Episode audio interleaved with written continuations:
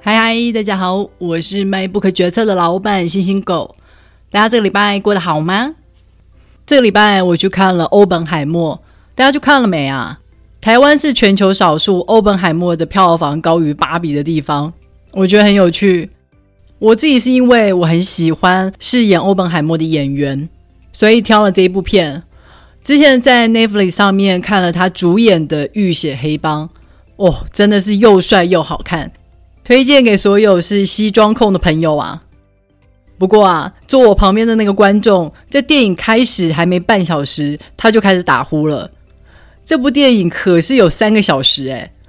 电影虽然谈不上高潮迭起，但应该也没有那么无聊吧？希望大家去看电影的时候，不要碰到那么扫兴的观众哦。好的，让我们来介绍今天的书。今天要介绍的这本书，书名叫做《搞定》。Get things done，介绍的是一套帮助时间管理的工作流程。我不知道大家是不是有和我一样的困扰，有时候明明已经坐到桌子前面准备要开工了，却觉得大脑里面还是千头万绪的，不知道要从哪一件事情开始着手。或是有时候在做某件事的空档，例如正在等待上传某个档案，结果就切换去收个信件。然后就看到某个需要回复的内容，就陷进去开始处理了，最后就变成很多事情都处理到一半。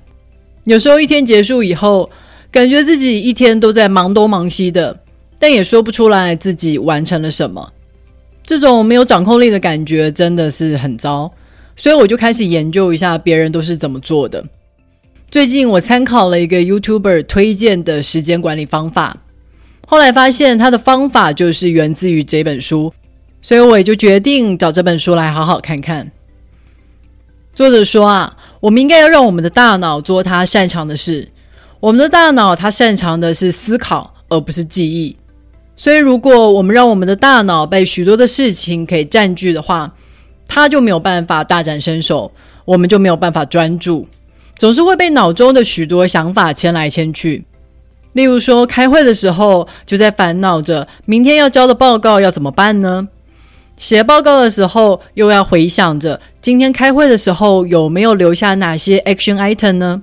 这些想法都被作者称为是开放式回路，因为我们还没有决定这些事情的下一步动作是什么，他们就会一直盘踞在我们的大脑里面，分散掉我们的注意力。所以呢，他就提出了一套。GTD Get Things Done 的工作流程，帮助我们把大脑里面的各种想法一一清空。这样一来，我们的大脑就可以全力运转，高效率的把眼前的事情给搞定。接下来，就让我们跟着这本书来好好了解一下这一套工作流程吧。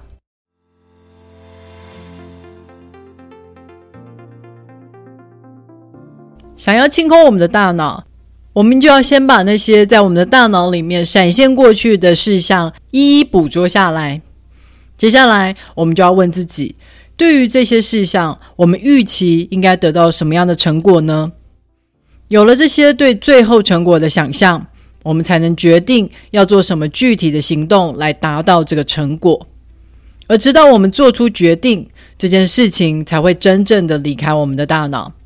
因为现在这个事项就已经不再是一个开放回路了，它有终点，而它的终点就是我们所决定的那些具体行动。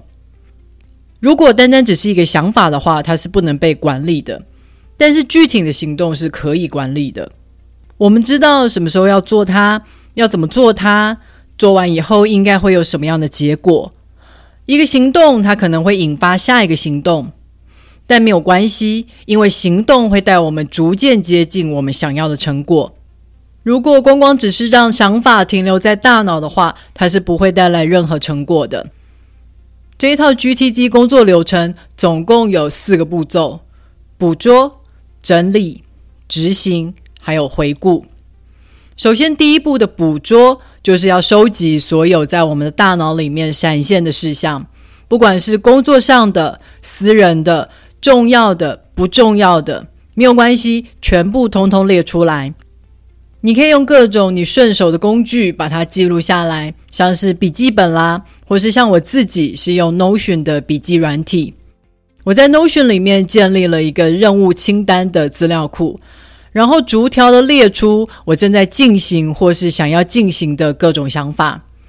有些想法是很确定的，像是我八月有一个旅行；有些想法就还没有这么具体，像是我前阵子刚好看到朋友去 Fuji Rock 的照片，觉得很羡慕，所以我也在自己的任务清单列表里面新增了一项去 Fuji Rock 的项目。当然啦，这些任务不能只是停留在最初的清单里面，这样他们仍旧是一个开放式回路。我们必须要清理这份清单，它才会产生意义。所以就进行到下一个步骤——整理。第二个步骤整理是在帮助我们找到这些任务的下一步行动是什么，并把这些任务归类到它该去的地方，从现在的清单里面中清除掉。要整理这些任务，首先我们要问的第一个问题是：这是什么？这个任务的内容是什么？它有没有什么要达成的目标？举例来讲，我有个任务是回老板信，那么首先当然我就要搞清楚老板在信里面说了什么，对吧？接下来我们要问的第二个问题就是：这个任务有需要行动吗？如果答案是否定的话，那可能有三种可能性。第一种，这个任务可能已经过期无效了，那么我们当然就可以果断地把它丢弃掉。第二种可能性是，这个任务我们现在不需要行动，但未来可能有哦。那么我们要做的就是要把这个任务移到未来可能要做这个清单里面。举例来讲，因为今年的 Fuji Rock 已经结束了，所以要去 Fuji Rock 的这个任务没有当下立刻要做的行动。这个任务就会被我移到未来要做的清单里面。还有一种可能性是，这个任务它提供的是一些有用的资讯，那么我们就要把这个任务移到参考资料的清单里面。当然，你还可以再为这个资料加上一些标签，来方便以后搜寻用。讲完了不用行动的三种可能性。接下来我们来看看，如果这个任务是需要行动的话呢？那么我们就要再问下一个问题：这是立刻可以搞定的吗？如果是的话，那我们就二话不说，立刻把它完成，然后把任务从清单里面给清除掉。那么如果这个任务的行动不是可以立刻完成的呢？它一样包含了三种可能性。第一种。它的行动是发生在未来确定的某个日期，例如我预约了看诊是在下个星期三，那么我们就会把这个任务标上日期，把任务加入我们的行事历。有了确定执行日期的任务，就可以从这个清单里面给划掉，因为现在我们已经没有需要执行的动作了。我们要做的就是等到日期到的时候，行事历跳出通知来提醒我们。那第二种可能性是什么呢？这个任务的执行者不是我们呐、是别人。例如，我出差报账的申请需要等老板同意，所以我就会把这个任务移到等候清单去。其他剩下可以执行，并且执行者就是我自己的任务，就会被我们归类到下一步行动清单里面。很可惜，在 Podcast 我不能画流程图给你们看。只能重新总结一下我们前面所提到的流程。简单来讲，原本在任务清单里面的任务，它可能有五个去处。第一种是未来可能要做的清单，我们现在不需要行动，但未来可能要做。再来是第二种参考资料清单，里面有一些有用的资讯供我们未来参考。第三种行事历。我们已经知道他的行动发生的确切日期，所以把它加到行事历里。等到执行日期到的时候，行事历就会跳出通知来提醒我们。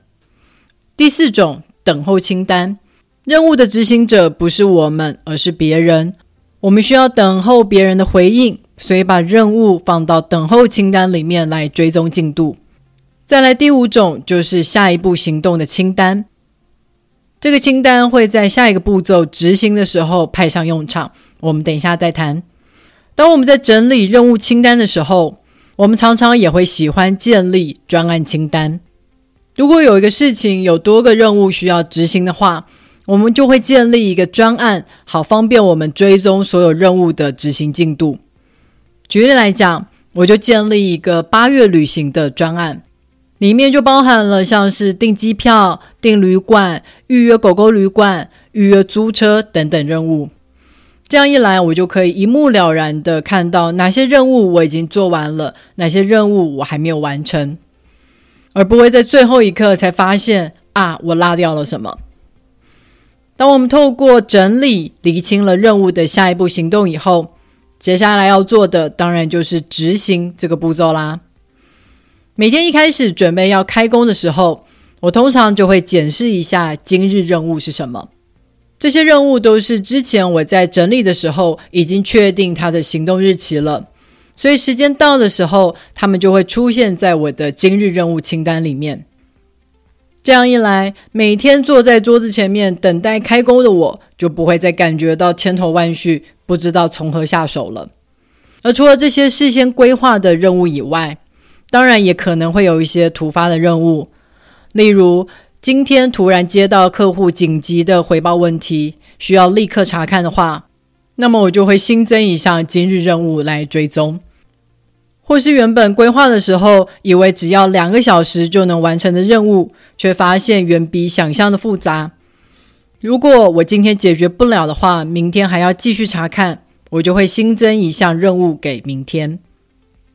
假设我今天很有效率地完成了所有事先规划的今日任务以后，那我就可以来到下一步行动的清单里面来挑选下一个任务。我们可以根据各种不同的状况来决定我们下一个任务是什么。举例来讲，假设我现在已经在进行专案 A 的话，那我可能就会优先挑选专案 A 的其他任务。或者我看一下时间，现在已经接近下班时间了，那我可能就会挑选一个所需时间比较少的任务。当我对这个工作流程越来越得心应手以后，我就会越来越清楚，我可能根据哪些属性来决定下一个任务是什么。那我就可以在前一个步骤整理的时候，把这些任务的属性都标上。这样一来，我花在决定的时间就可以越来越少，不需要常常犹豫不决、摇摆不定。而所有的流程建立不可或缺的就是回顾这个步骤了。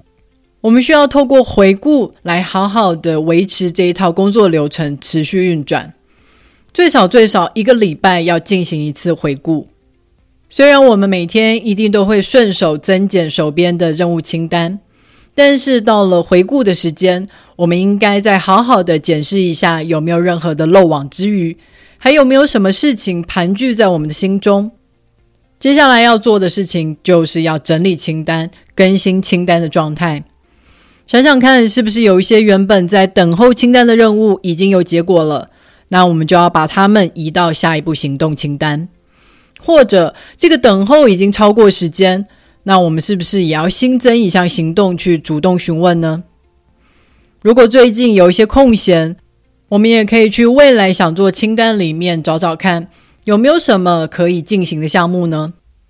定期回顾才能够确保我们能够持续的依赖这些清单。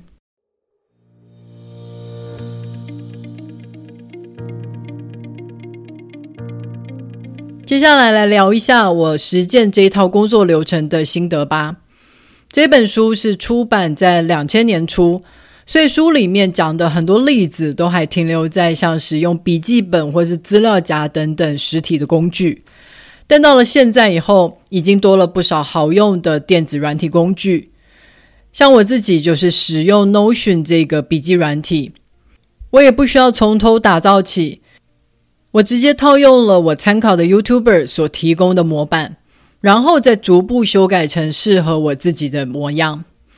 举例来讲，因为我不一定会在每天结束的时候更新今日任务的状态。所以就发生过任务还没有完成，但是因为它过期了，所以就从我的清单里面消失的状况。所以我自己就新增了一个过期任务的清单。如果任务原本设定的期限已经过了，但是状态没有被更新成完成的话，那它就会出现在我的过期任务清单里面。而我在回顾的时候，也会去清理我的过期任务，确保这些任务没有被遗落掉。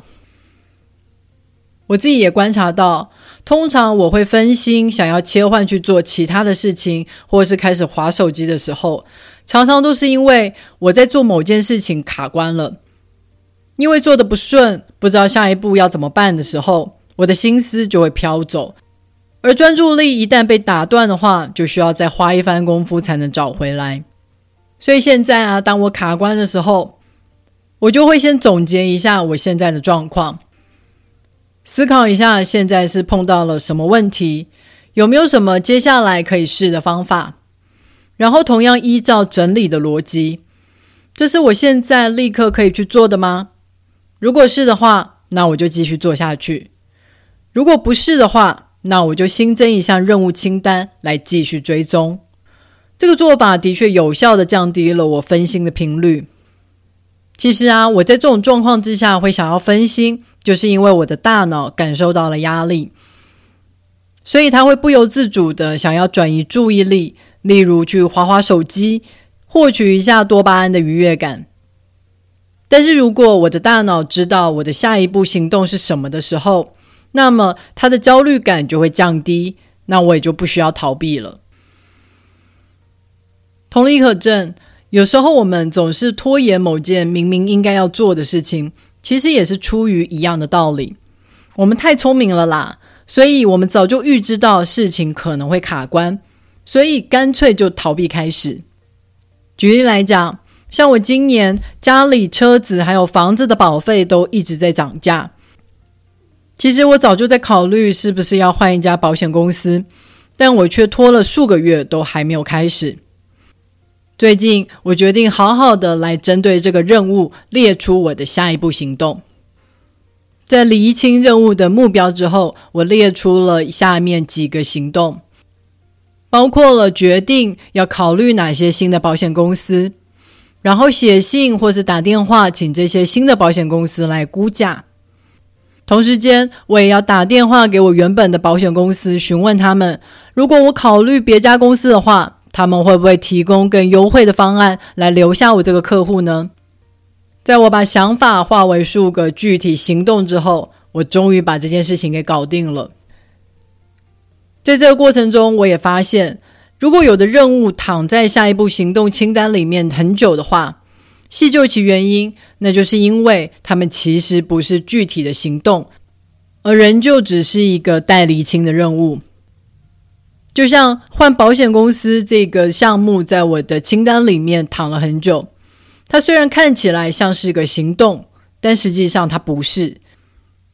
因为要换保险公司，我就要先研究其他的公司方案，还要考虑车险和房险是不是要一起保，还是分开保才比较划算。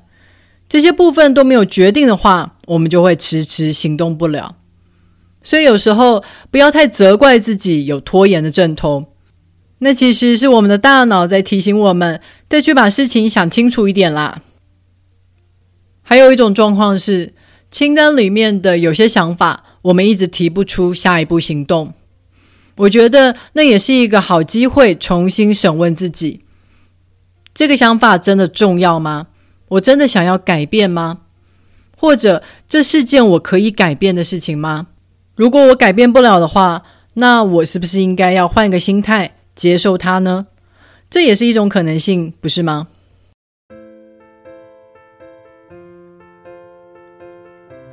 好的，搞定这本书就介绍到这里了。使用工作流程的目的是在帮我们管理时间，但是不管使用什么工作流程，使用工作流程都是有成本的。如果今天你花在维护这个流程的时间太多，那么就反而得不偿失了。还有一点就是要随时提醒自己，不管使用什么流程，都要记得保持初心。当我们整理出清单以后，然后再看着待办事项一项一项完成，当然会带给我们成就感。但是作者也提醒我们，当我们在思考下一步行动的时候，不应该先去考虑这个可行吗？这个做得到吗？因为它就是一个脑力激荡的过程，是在让我们去思考可以怎么做，怎么达到目标。它的核心目的是在逼我们动起来，不要让想法只停留在大脑里面，这才是这个工作流程的核心。不是在追求把清单清空，而是在启动我们的行动力。如果你喜欢今天的介绍的话，别忘了在 Apple Podcast、Spotify、First Story 或是 YouTube 上面订阅《MyBook 决策》。你的订阅跟留言就是对我最好的动力。接下来我要去旅行两个礼拜，那么我们就两个礼拜以后再会喽，拜拜。